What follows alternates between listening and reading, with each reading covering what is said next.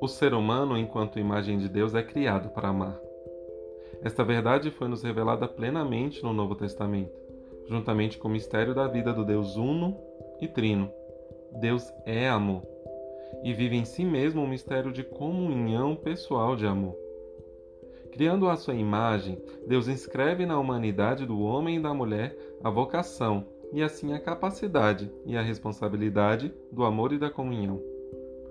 O amor é, portanto, a fundamental e originária vocação do ser humano. Não somos poucos, somos muitos, e na fé que nos une, nós somos um. Bem-vindos ao Somos Um, o podcast da equipe de métodos naturais da Arquidiocese de Brasília.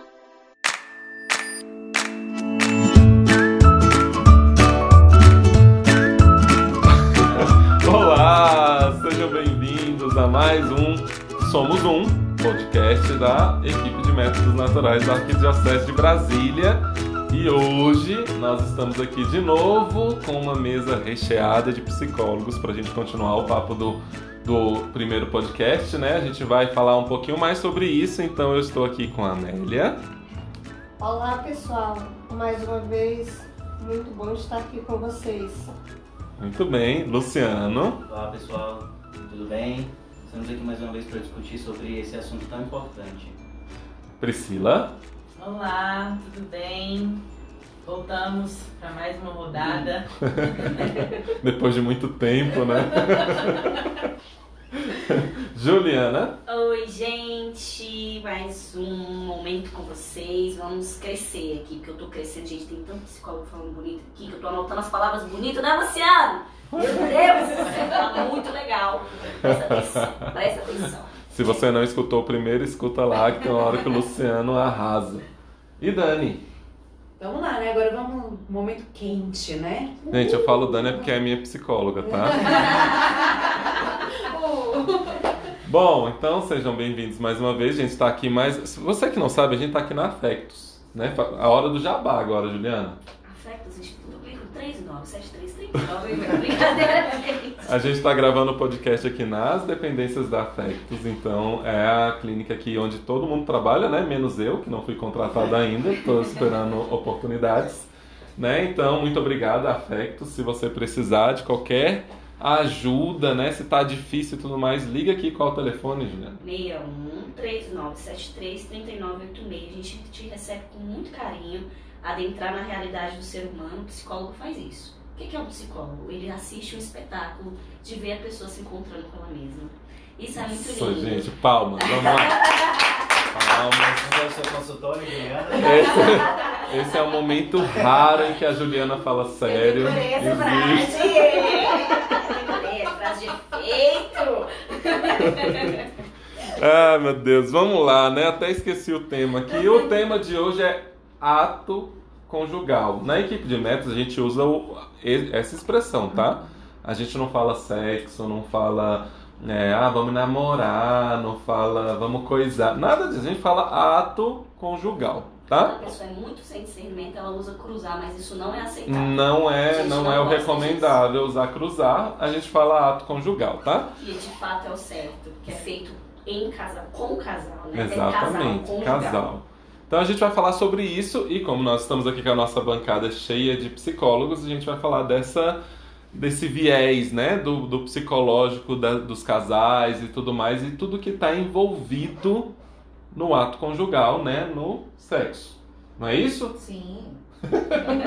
Quem quer começar então? Pá! Nossa, pá, tem sete pessoas na sala. Alguém? Ai, vamos lá, gente. Essa parte vai ser editada, porque silêncio. é porque não veio, não veio, não veio. Então calma aí, vamos pensar numa pergunta para motivar isso daí. Falar de ato, pensa-se numa prática.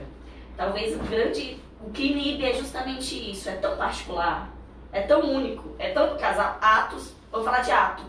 Peraí. Como é que eu vou falar de uma coisa que é tão particular do outro? Porque é como se a gente achasse a primeira coisa para quebrar essa, não tem receita pronta, no sentido de eu não tenho que te ensinar a ter um ato. Claro que questões é, que precisam perpassar pelo casal para que esse ato de fato ele aconteça de maneira muito saudável. Inclusive tem umas caixinhas de perguntas conversando sobre sexo, que ela é muito boa para ajudar o Sério? casal. Não, desculpa, eu vou interromper, porque assim, eu sempre tive um pouco de preconceito com essas caixinhas de conversa. É legal? Pode testar? Inclusive, Juliana vai indicar uma, vai estar eu no post. indicando, quem fez foi um casal de psicólogos. Olha que legal. conversando sobre sexo. E eu fiz a experiência de, de com o meu esposo, a gente treinar, porque assim, eu vou ofertar uma coisa que eu não conheço. E foi muito interessante porque são 50 caixi- eh, cartinhas, a gente conseguiu fazer 10 no primeiro dia, 10 no segundo, 10 no terceiro não fizemos mais porque não deu mais tempo pela realidade difícil de filhos e uma rotina pesada. Mas é muito rico porque, de fato, gente, passa pela experiência de coisas que a gente descobre que a gente não sabe. Então, uma das perguntas da caixinha lá que me chamou a atenção foi assim: Como é que você gosta que eu durma? Oi? Deitado. de preferência. Aí De eu, cabeça pra baixo. Olha, como assim? E aí, com certeza, eu fiz uma piada. Eu gosto que você durma sem me atrapalhar, sem sono. Mas, de toda forma, assim, me incomodou, porque tinha coisas que eu não sabia responder. Já com 5 anos de casada, eu não sabia se meu marido gostava de tal perfume, sério, é, de Pelos no. né, da, da depilação, ou como. E aí ali nos permitiu até pensar em coisas que a gente nunca parou para pensar. Porque às vezes o casal, e essa é algo que a gente trabalha na terapia de casal, precisa deixar de ser funcional. O casal não tem que ser funcional, só tarefeiro. Paga o boleto, tira o freio da geladeira. E a sexualidade, ela muitas vezes é funcional por isso. A gente simplesmente faz. Preliminar, penetração, orgasmo, acabou. Quando chega, né? É, é um processo que ele precisa ser de fato vivido. E aí, eu, quando eu penso na questão do ato, passa pela nossa sensibilidade e pela nossa capacidade de demorar no outro. Demorar em nós, porque olha como isso é autoconhecimento. Como é que eu vou te contar como eu sou se eu nem paro para prestar atenção em como eu estou, quem eu sou? E aí entra a dimensão psicológica da coisa. Autoconhecimento porque quem não sabe o que quer não sabe onde chega. Então eu preciso saber quem eu sou, porque à medida em que eu sei quem eu sou, eu vou para o outro conseguindo me apresentar, me ofertar. Então, para mim, a- começar essa conversa é passar pela experiência de quem eu sou dentro dessa relação e principalmente nesse autoconhecimento sexual, a minha identidade sexual, quem eu sou. Existem a gente tá numa cultura e assim, me irrita um pouco o chá de lingerie. Você tem que chegar e rebolar três vezes e pisar assim. Não, eu não sou assim. Se você tá falando com uma mulher tímida, então se ela não faz isso, ela não tira a roupa e ela não rebola três vezes e dança até o chão bonita, ela não é boa de cama.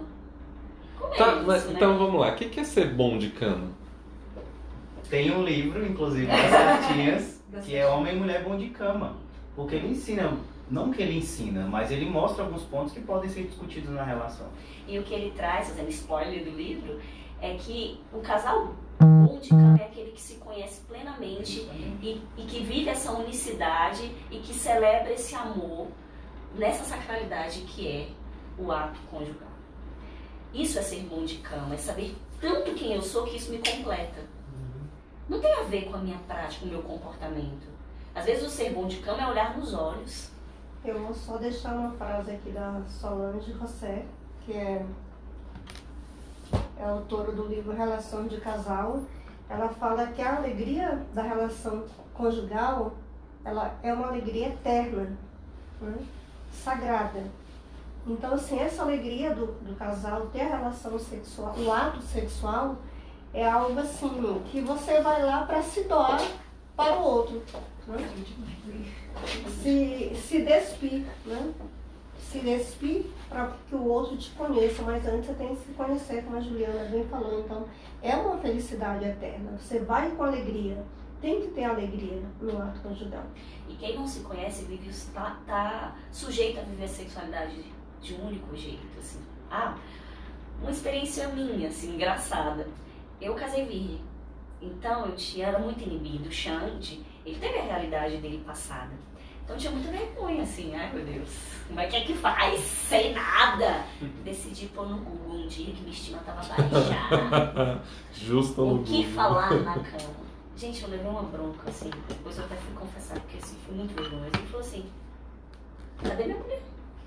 E me libertou muito aquilo, porque eu também vim enviesada de, de, de uma contaminação, como eu disse, eu vim de um histórico muito difícil. Então, naquele momento o Xande dizia, eu quero você, eu não quero o que você aprendeu no mundo.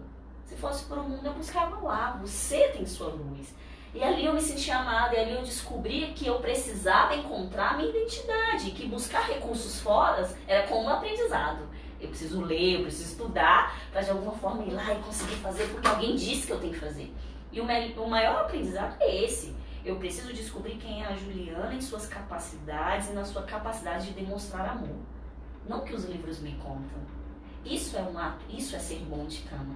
Saber que eu sou bom antes de ser na cama, porque casal que está bom na verticalidade, na horizontalidade que é a cama, também vive uma relação saudável.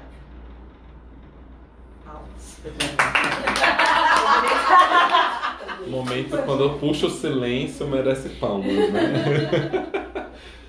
tá, mas como é que a gente se conhece? Como é que a gente se descobre? Né? Ah, é um autoconhecimento, mas e aí? Como é que isso funciona? Né? Eu que tô ouvindo o podcast, que tô pensando assim, tá, eu não sei se eu me conheço. Será que tá bom? Será que pode ficar melhor?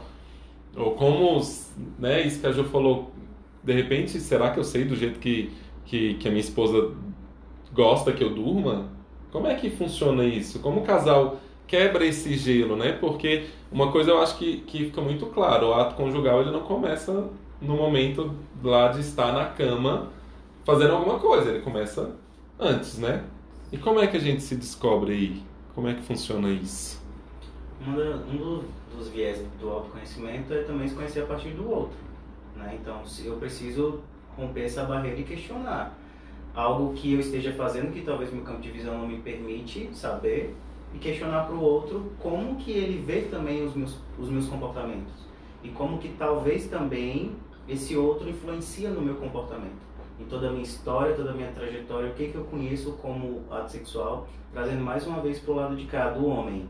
É muito difícil para um homem chegar e conversar talvez com outro sobre o ato sexual, ainda mais se ele se acha inferior em alguma coisa. Talvez para a mulher tenha isso, porque não existe, beleza, eu ia falar uma coisa, mas existe o chá de lingerie e para o homem existe o quê? A despedida de solteiro. É. Que agora também já tem pra mulher, mas assim, essencialmente a despedida do solteiro era pro homem, né? Sim, e, e o que se discute aí? Qual, qual é, quais são as informações que tem que vão com, contribuir para a minha vida conjugal? Nenhum. Ou, ou o que, que vai acontecer nisso daí?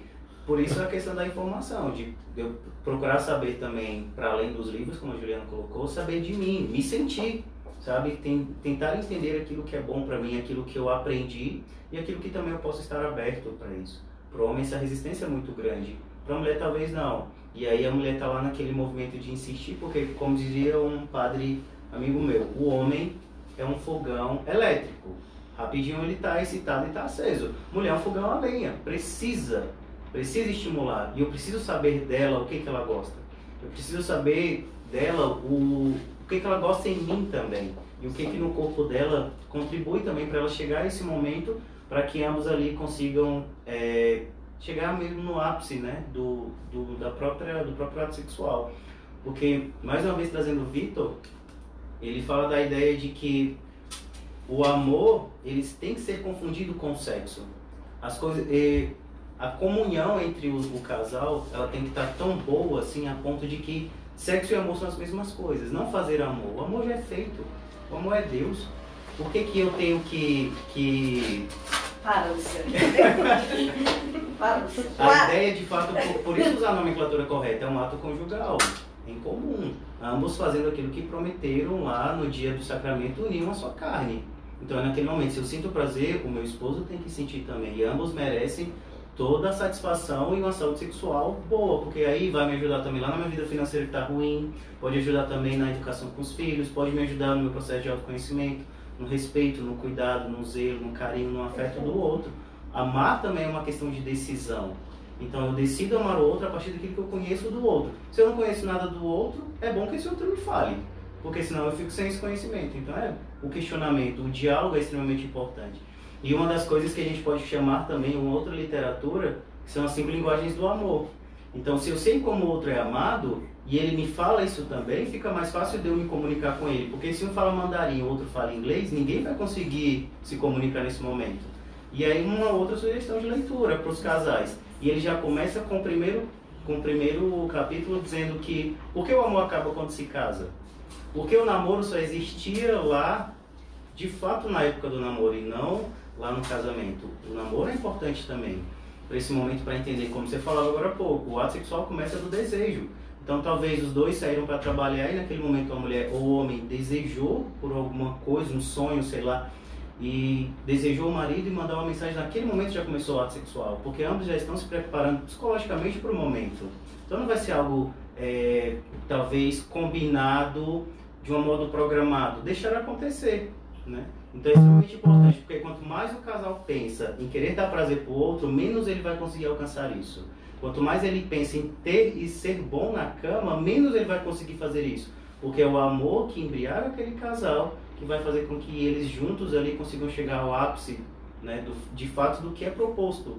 Não somente o prazer por prazer, mas naquele momento, em uma palestra que eu participei do Team Star, uma ginecologista chilena, ela falava o seguinte: o como o ato sexual é bonito em que sentido? Como a mulher, ela tem, de uma forma fisiológica mesmo, é, ela, o orgasmo da mulher é muito mais potente do que um homem, naquele momento do ato sexual, ela está com o seu marido e ela chega ao tal ponto G, ao orgasmo, naquele momento ela entra no estágio de êxtase, que o homem, ele está ali naquele momento para zelar daquela pessoa que está fora da sua consciência.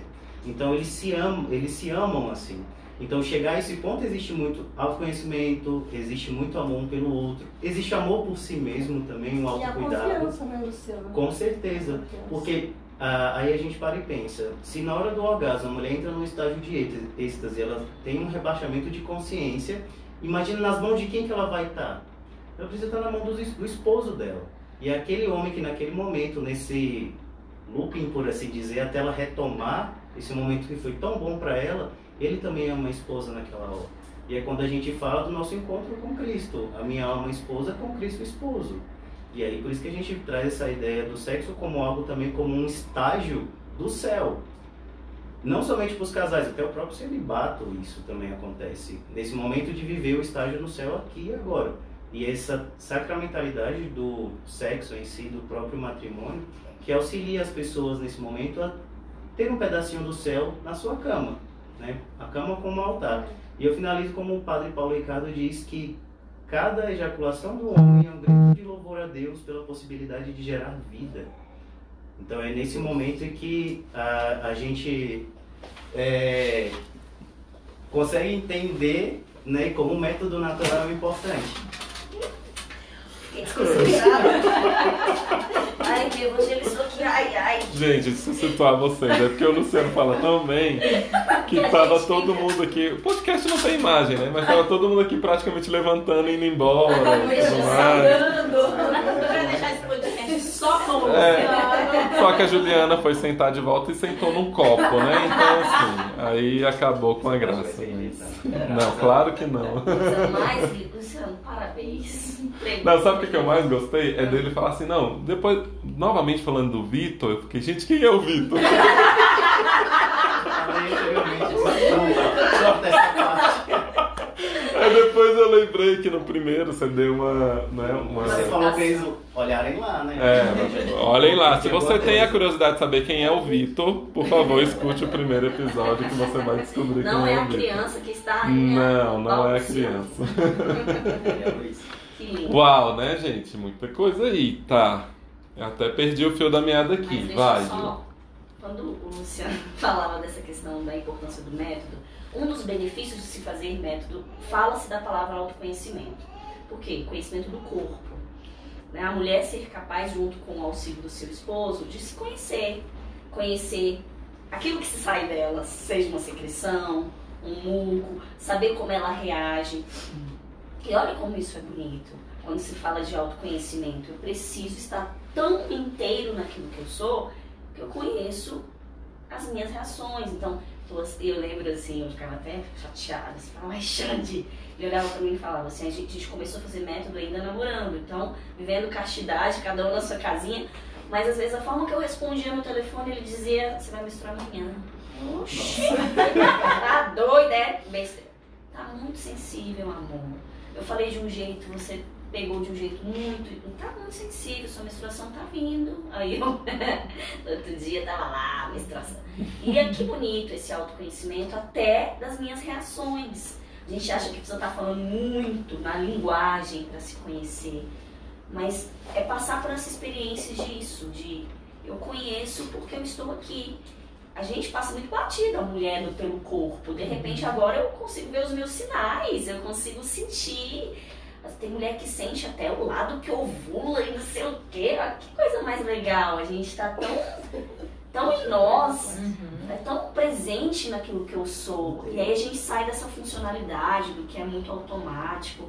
Então, quando você pergunta, sabe, Tiago, que, que, como se conhecer? Passa muito para mim pela experiência. Dizem que Deus inventou o tempo e o homem a pressa. De você começar a dar tempo a si, dar tempo às suas coisas, a sua relação. Sentar para conversar com sexo, sobre sexo, gente, isso é raro. Né? E, começar isso a naturalizar algumas coisas. Igual a gente está aqui conversando sobre sexo com muita pureza. Momento nenhum a gente está aqui incitando reflexões e discussões é, pesadas, banais. banais. Então, é nesse sentido que a gente está dizendo que o casal precisa conversar. É trazendo essa dimensão bonita. E se não sabe conversar, literatura está aí para nos apoiar, sabe? A própria troca está nessas relações. A igreja tem muita coisa que nos ajuda. Nos ajuda a, a, discutir e a estar nesse meio. Acho que você falou que isso é importante, né? De, que é importante a gente se conhecer para que o outro consiga isso também. Porque muitas vezes a gente fala assim, ah, poxa, mas meu marido não sabe o que, que eu quero, minha esposa não sabe o que, que eu quero. Mas se eu não me conheço, se eu não sei o que, que eu quero, como que o outro vai conseguir isso?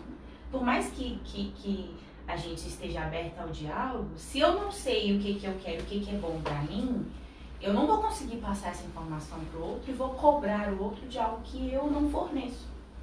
Então é importante é, é, nesse momento, né, quando se fala mesmo do ato conjugal, é eu saber o, o, que, que, o que, que é bom para mim, como eu me conheço, como o meu corpo funciona, para que o outro também consiga alcançar isso, ter acesso a isso. Porque senão fica uma coisa vaga. Eu acho que aí entra a questão da sinceridade, né? Exatamente. Porque você estava falando e eu estava lembrando de um seriado que eu estava assistindo com a minha esposa, que eu não vou contar aqui, não, depois eu deixo lá, mas é muito interessante que era um casal e a mulher, enquanto ela dormia, tipo, toda bonitona, toda maquiada. Né? Quando ele cochilava, ela ia no banheiro, tirava tudo aquilo, colocava uma máscara verde, aqueles pepino no, nos olhos, deitava quietinha. Ela colocava o relógio dela para despertar antes dele. Aí quando despertava, ela saía de fininho, voltava no banheiro, tirava tudo aquilo, se maquiava, perfumava, voltava e deitava. Quando ele acordava, ela estava linda e maravilhosa. Então, assim, não era ela. No seriado, ele trai ela, e aí eles acabam o casamento, e aí a primeira vez que ele vê ela de verdade, ele se apaixona por ela. Então, assim, o quanto também a gente não precisa ser sincero, né? Olha, isso sou eu. E essa questão me faz pensar em todas as disfunções sexuais. Essa semana, assim, aconteceu recentemente de estar acompanhando um caso de ejaculação tardia. Então, a dificuldade da ejaculação do homem e se perguntava, e ele trazia o transtorno que isso gera para a questão da conjugalidade. E aí eu perguntava, mas o que, que a sua esposa não gosta? Porque até então parece que ela não gosta do fato. Porque eu falei, isso é consequência para você. Porque quem não está é você. O que, que ela não gosta? E surpreendentemente ele dizia, não sei. E aí quando a gente fala de autoconhecimento, é nesse sentido, não, o problema não está, eu sempre gosto muito de trazer isso na terapia de casal existe um problema, mas mais do que isso é, existe investimento para que essa relação dê certo. E o investimento, às vezes, é se debruçar sobre essa situação e abrir o coração. Dizer, olha, Não, eu estou com vergonha de ter isso, eu estou com dificuldade, mas não, é mais fácil se fechar. Hoje os casais eles estão fechados pelo constrangimento, por todas essas questões. E aí o exercício que eu passava era esse. Então, semana que vem você vai me trazer o que é problema para ela, porque para você é nítido. Mas o que ela sente? Que é o trabalho mesmo dessa comunicação do casal. E aí passa por isso que a gente está falando. Essas disfunções que vocês falam, elas são. Elas não têm nada. Não, não sei se a palavra é essa, não tem nada de físico? Ou o que faz com que ela venha à tona é algo psicológico? Depende. Depende. Depende? Que isso é bom também deixar claro, né? Porque hoje muita coisa, e eu falo como leigo, eu não sou psicólogo, mas muita coisa fala, não, isso é coisa da sua cabeça. Como se fosse algo assim, beleza. Então, a, a minha, sei lá, a minha mente é tão poderosa que ela pode fazer com que eu tenha um- uma dessas disfunções. Então, não é só isso. Existe uma predisposição física e, e que é agravada por um quadro psicológico, é isso? Também. A gente pode olhar, por exemplo, talvez, se porventura um, homem ou uma mulher passou por um abuso na Uhum. infância, ainda que ele não consiga lembrar com nitidez daquilo, vai ter prejuízos isso na vida íntima dele, de algum modo. De algum momento que essa mulher ou esse homem passou, do toque ou até mesmo de penetração, qualquer coisa nesse sentido, e aí que lá na frente, quando despertar o, as questões mais íntimas do casal, talvez até na lua de mel não consiga, porque de algum modo isso está lá guardado ainda, não foi cuidado. E aí pode ser que talvez uma mulher com frigidez, vaginismo, sei lá, alguma coisa nesse sentido, tenha algum histórico na vida que fez com que o corpo dela meio que se blindasse como uma forma de se defender daquele momento íntimo. Entendi. Tem essas questões também. E a terapia ajuda nesse sentido, né? De, de, de trabalhar essas dores que ficaram guardadas, é isso. Sim. De algum modo, É, sim. o ser humano ele é integral, então eu preciso pensar ele também corpo. Então, trabalho na disfunção ele precisa de uma investigação biológica e psicológica. Existe a anamnese sexual que se trabalha. Você, vai investigar a infância, você vai investigar é, como essa pessoa lidou com, lidou com a sexualidade para ter gerado um bloqueio ou não.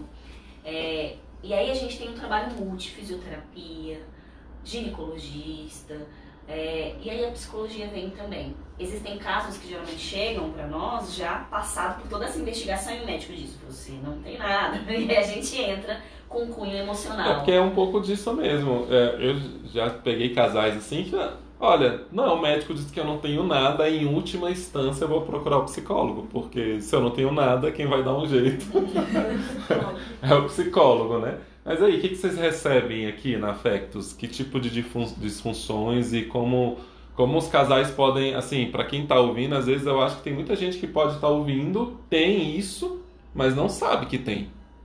Nunca deu nome a isso, nunca nomeou. Né? Uma mulher que de repente sente dor o tempo inteiro, conviveu com isso e falou: olha, é com dor mesmo, você vai sentir dor pro resto da vida.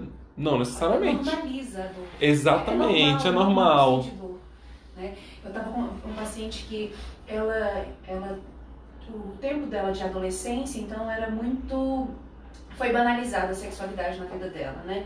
E aí casou, é, fez método natural, era da igreja, né? Houve essa, essa conversão, né, de vida.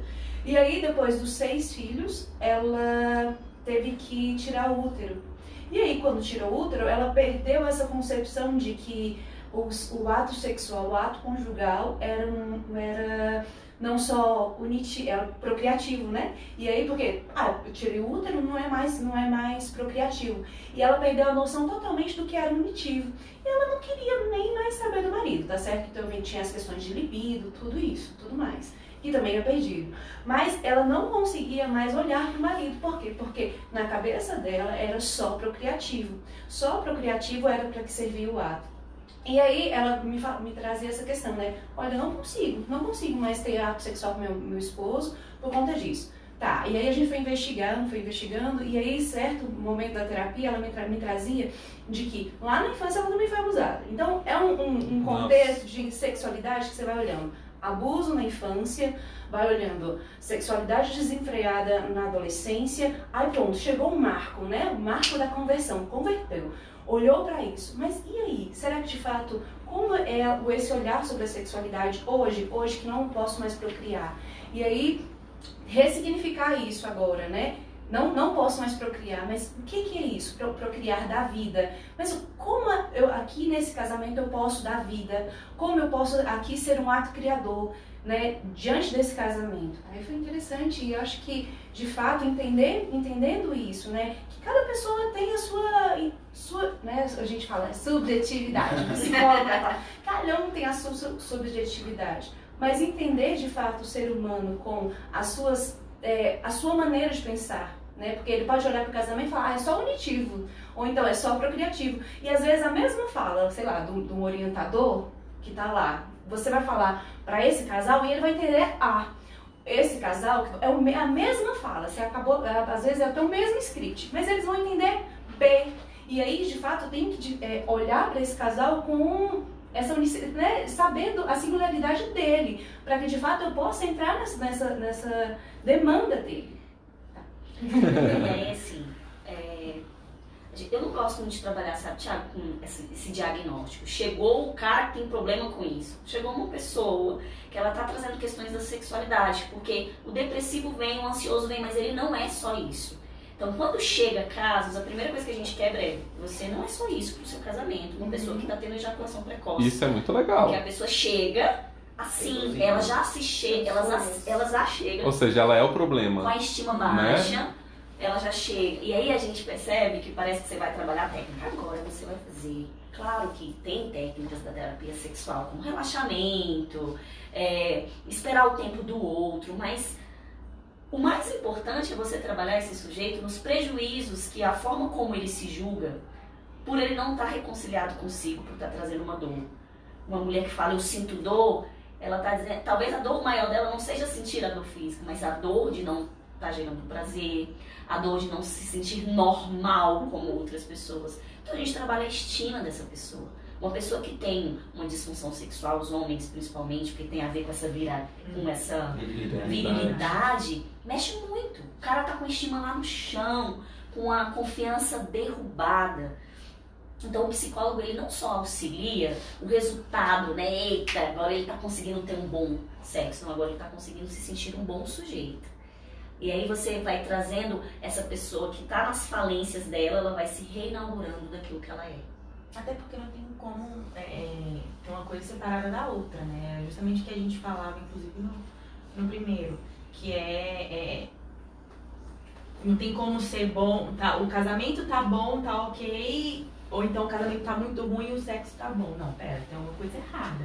É a mesma coisa nesse sentido. Se eu não estou inteira, se eu não, não tenho autoestima trabalhada, se eu não, não tenho confiança em mim, se eu não me conheço, dificilmente na hora do ato conjugal eu vou ser inteira ali também, porque tá faltando peça, não tem como. É, e pensando nas peças, acho que nós já falamos muito da questão do casal, né, ele se doar, mas também tem algo muito importante, a preparação do ambiente.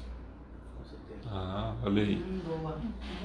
Então, a preparação do ambiente para o casal, ela é algo também sagrado, já que nós estamos sempre nos remetendo. Então, por quê? Quando inicia lá a cartinha, o bilhetinho, né, a preparação, então por que não preparar é, esse ambiente para esse momento?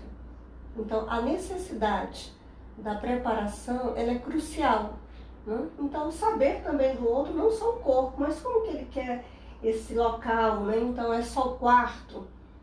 Uhum. Né? Tem outro local da casa que também se acha sagrado, ou que naquele momento é possível, né? Então, vai ter casal que vai estar com filhos pequenos, não vão...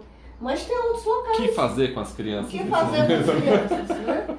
Então, como é que nós vamos construir aqui entre o diálogo, da paciência, né? Então, de saber o momento adequado, às vezes é, para aquele jeito que o casal pensou, não é possível, mas quem sabe um dia numa viagem, né? Então o casal então assim se faz muita agenda para as contas, para os pagamentos, mas não faz essa agenda também para o entendimento do amor, da conjugalidade. Faz parte também da agenda do casal. O casal normalmente ele não tem isso na agenda. Olha, vamos fazer isso tal dia, tal mês. Às vezes lembra somente do dia que começou o namoro, do dia de casamento, mas todo dia pode celebrar o ato conjugal. Então essa preparação do ambiente, ela é mais do que nunca importante para um casal. Gostei da agenda do casal. Vou, vou adotar esse tema. A né? agenda do casal. Coloquem na agenda de vocês. Né? A gente tem tempo pra tudo, né? Tem tempo É, tem tudo. ter Num tempo pra dos tudo. livros que eu agora não me recordo, ele fala assim que nós estamos com fome, a gente vai ali, pede um hambúrguer e tal, mas quando é algo tão celebrativo, É de Né? qualquer jeito. não, a gente prepara. Né? Ah, vai ter um, um casamento, Ah, organiza. Uhum. Então você não vai pedir ali qualquer coisa. Então vamos preparar também esse dia, não é só da lua de mel. Né? A Tem lua de muito disso, né? De, de casais que vivem muito no improviso. O ato conjugal acontece no improviso. É agora, agora tá com banho. Sabe? E aí eu acho que essa questão da agenda é justamente. 40 minutos esse menino 40, dormindo, vamos? 40 minutos. Então, Eu acho que é justamente isso, né, de preparar o ambiente, não É. só se preparar, Se mas preparar, fazer com que tudo fazer- colabore, né? Isso, tudo E o, o método, o método em si, ele vai auxiliar nisso, né? Porque se o casal conhece, ele sabe, vamos lá. Vai, tá- tá- eu sou usuário do método, sei os meus dias secos, né? E aí é esse dia que nós vamos ter o ato conjugal. Mas entenda, e aí quer dizer que no dia que tá molhado, no dia que tá fértil, né? Tá lá o fértil, casal se esquece. se esquece, se abandona, se deixa de lado. Ah, Não, porque a gente não pode nem se ver, porque nesse dia Apaga É, da proibido. isso Proibido. é proibido, é proibido. Mas entenda, e aí? E, e os dois, sabe, a sexualidade não significa só o ato sexual. Sexualidade já está juntos, já estamos no mesmo caminho. E aí, por vezes, a gente se perde, sabe? Se perde porque não tá. não tá no mesmo rumo, não tá na, me, na, sabe, na, na mesma. Sintonia. Na mesma sintonia. E, a, e aí a questão da, da questão do, do que é que é conjugal. Conjugal. A palavra conju, é, que vem do conjugo, né? Sobre o mesmo jugo. Então, pensando sobre o mesmo jugo, vocês sabem o que é jugo, né? Aquele negocinho que põe em cima lá dos bois para carregar. Então, o mesmo jugo. E se aí um vai para a direita e outro vai para a esquerda, o que, que acontece com o jugo? Vai rachar? O que, que acontece com a carroça que está atrás? desanda. E né, a carroça, os filhos, tudo, a família que tá ali junto. Então, às vezes é nesse sentido. Um vai para um lado, outro vai para o outro. E aí, o, o dia fértil, às vezes acontece muito isso, né? Como a, a gente atende muita pessoa, muita gente que é usuário do método e fala assim: ah, não, hoje é o dia fértil, mas meu marido nem olha para mim. E aí é o dia que a mulher tá, né? Tá lá em cima, ela tá se sentindo, uau! E aí ela tá se sentindo e tem outra pessoa que olha. E aí é onde entra as brechas, né, do casamento. Se olhar pra mulher e dizer pra ela assim, olha, você tá linda. Sabe, elogiar, afirmar essa mulher não significa que vocês de noite ou então em qualquer momento vai ter o ato sexual, o ato, o ato conjugal. Mas pode ter, é sexual, é sexual. Nós somos sexuais. Sim. Então, de fato, né, trazer isso a, a todo momento. Não importa se é, é tá menstruada, se não tá. Não, isso é tão importante porque assim, a gente tá falando de realidade casal do espaçamento, né? Beleza, então vou aproveitar os períodos secos. Mas a gente recebe muito mais, não sei se vocês sabem dessa informação, mas nós da equipe recebemos muito mais hoje casais que querem engravidar e não conseguem. E aí vão fazer o, o- claro, aí tá liberado, né? Festa no céu e na terra, como a gente fala, né? Mas nos dias férteis é extremamente importante que tenha a preparação do ambiente, que tenha o autoconhecimento, que tenha tudo e que tenha isso, cara. Se eu passei o tempo todo que eu tava espaçando não elogiando essa mulher ou o, né, não acontecendo nada no período fértil, quando eu quero engravidar, aquele período fértil já tá capengando. Por isso que essa conversa é importante, porque até para esses casais que querem engravidar, vira uma obrigatoriedade do sexo. Sim. E aí, no momento que eu tô tendo o ato conjugal, eu tô preocupada, a minha cabeça não está. Tá no espermatozoide. nisso. Está, hoje vai conceber. É, hoje é hoje. Há um distanciamento. Então, o tempo todo a gente tá falando do caráter emotivo, unitivo. E a gente tem muitos casais que chegam o sem. prazer, né? Sim, Aí desse E a gente tem muitos prazer. casais que chegam que eles não têm problema nenhum, mas não engravidam. E aí a gente chega naquela outra que filho não é direito, né? Filho é dom. E aí quando é que vai vir? Quando é que é a hora? Só que a gente está preocupado com isso, é a concepção, é a concepção, é a concepção. E a gente esquece que a gente é só co-criador. A gente não é criador. A gente é o co-criador, né? Quem cria é Deus. E aí a gente se sente tão dono do método também que, ah não, vai ser agora eu sei o de ápice. Vai ser muito E uma fácil. coisa que é bonita, assim. E aí não prepara nem nada e não vai acontecer. Não, a não tá funcionando. É, uma coisa bonita que eu gosto da terapia de casal é que ele faz uma continha básica, que é assim, um mais um é igual a três. Existe um eu na soma de um tu que forma um nós. E olha como isso é lindo, pensando na questão do, do ato conjugal. Existe um eu, minha pessoa, que precisa se preparar, esse ambiente interno também, não só fi- externo. Na soma de um tu que também precisa se preparar. Às vezes eu falo pro Xande, pode fazer essa barba aí, meu amor. Eu gosto do treino em mim, se prepara pra mim. Ah, a Luana também fala isso pra mim, às vezes. Ai, Jesus, fazer barba é um problema. Eu agradeço todos os dias que meu marido é militar. Vocês não estão vendo, mas o Luciano é barbudo. Já sabe que é exigência futura. É. Na soma de um nós, então esse nós que de fato passa por isso que a gente está conversando. O que nós, o que para a nossa relação é importante, não é pelo que aquilo você aprendeu lá no chat No Google. ou no Google, Juliano, mas o nós. E aí, essa reflexão, vamos viver o nós. Ó, temos um bebê chegando, pode pegar, que é assim. Antes da gente terminar essa parte, uma coisa que vocês começaram a falar, que eu acho que é interessante para os casais que estão escutando, é a gente, de forma rápida, sem entrar muito no. Quais são essas disfunções? Quais são as mais comuns, as que vocês recebem mais? Porque é que nem a gente falou, às vezes a pessoa tem e ela não sabe. E ela não sabe. E eu aprendi com uma pessoa que está aqui na sala, inclusive, minha queridíssima, que às vezes a gente tem que né, abrir o armário, ver o problema lá e falar, opa, é você, pra gente conseguir enfrentar, né? Então, eu acho que é interessante se vocês pudessem aí, é, os principais, ah, eu já atendi isso, olha, vaginismo é isso, olha, né? Só pra gente pontuar, pra finalizar, pode ser? Pode ser. Pode ser. então vamos lá. Vaginismo. Hum. É uma disfunção da mulher, especificamente, vagina, ela sente dor. Ela sente dor no ato penetrativo. Então, a preliminar para ela é algo que é um paraíso, mas muitas vezes na hora da penetração ela sofre muito, porque gera muita dor. E aí isso impede de sentir prazer, porque às vezes não consegue nem concretizar o ato. Não consegue nem penetrar, Não né? consegue, nem- tem mulheres que não conseguem penetrar. Então, a fisioterapia muitas vezes é importante, mas a, a questão psicológica também, porque essa mulher se cobra muito, porque para o homem a penetração é importante. Nós gostamos da preliminar e às vezes está ok, para o homem não. Então, no vaginismo, é, as mulheres sofrem muito com isso, né? A questão da disfunção erétil, falta de ereção, homens que podem ser estimulados, mas que de alguma forma têm essa dificuldade e não conseguem ter ereção, também prejudica a penetração. E aí existem todo um tratamento, precisa ver quais são as coisas. E aí quanto mais ele se sente cobrado, às vezes menos ele consegue ter essa ereção. O trabalho psicológico ajuda nisso, a tratar essas cobranças, tratar essa falta de estima e de confiança do homem. Disfunção, erétil já foi, ejaculação precoce, que é antes mesmo da mulher conseguir entrar no ato conjugal, esse gozo do homem já veio. E isso também gera um transtorno, às vezes, para a mulher se sentir satisfeita. E aí, quando o casal é um dos maiores desafios de hoje, muita gente, a gente está num mundo acelerado. E como a questão da pressa, da ansiedade tem entrado lá nos casais, a ejaculação precoce vem, e os homens sofrem, tem um- um- uma tristeza muito profunda nas relações, as mulheres se queixam muito, e é onde a gente faz um trabalho de ajuste do casal, desse tempo, sabe? Mulher, vai primeiro ali, quando você já tiver, talvez a hora que o homem venha, vamos ajustar isso, o homem aprende a esperar, se trabalha o gerenciamento de tempo sexual com o casal. Tem que ter administração também. Tem que ter administração nisso também. E a comunicação ajuda muito.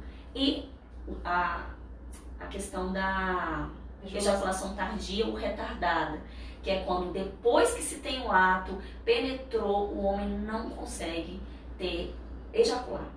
E aí também gera transtorno. E faltou a questão da libido, alguém quer falar? Estamos só lembrando aqui.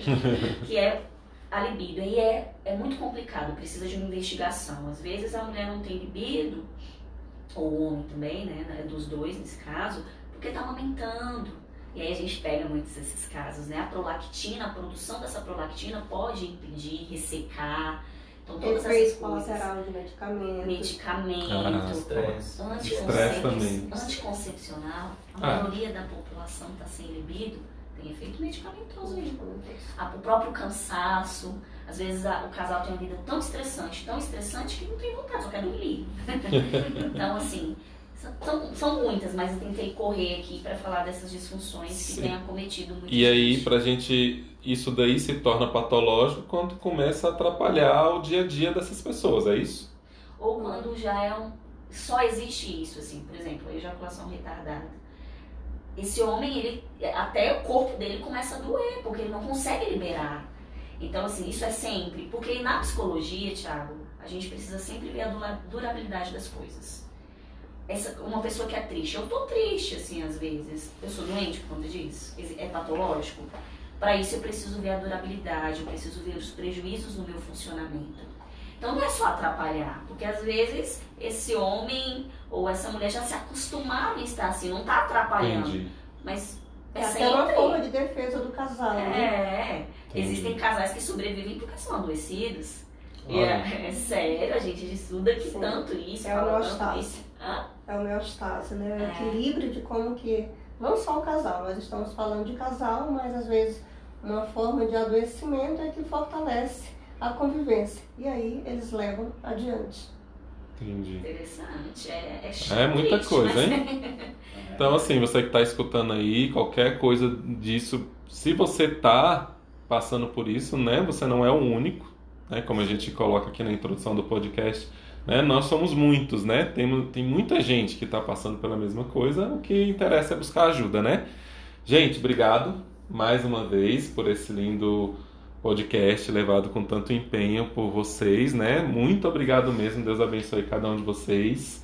É, a Priscila teve que sair aqui porque o Luiz demandou dela, mas obrigado Amélia, obrigado Dani, obrigado Ju, obrigado Luciano, obrigado você que escuta. Até a próxima. Deus abençoe.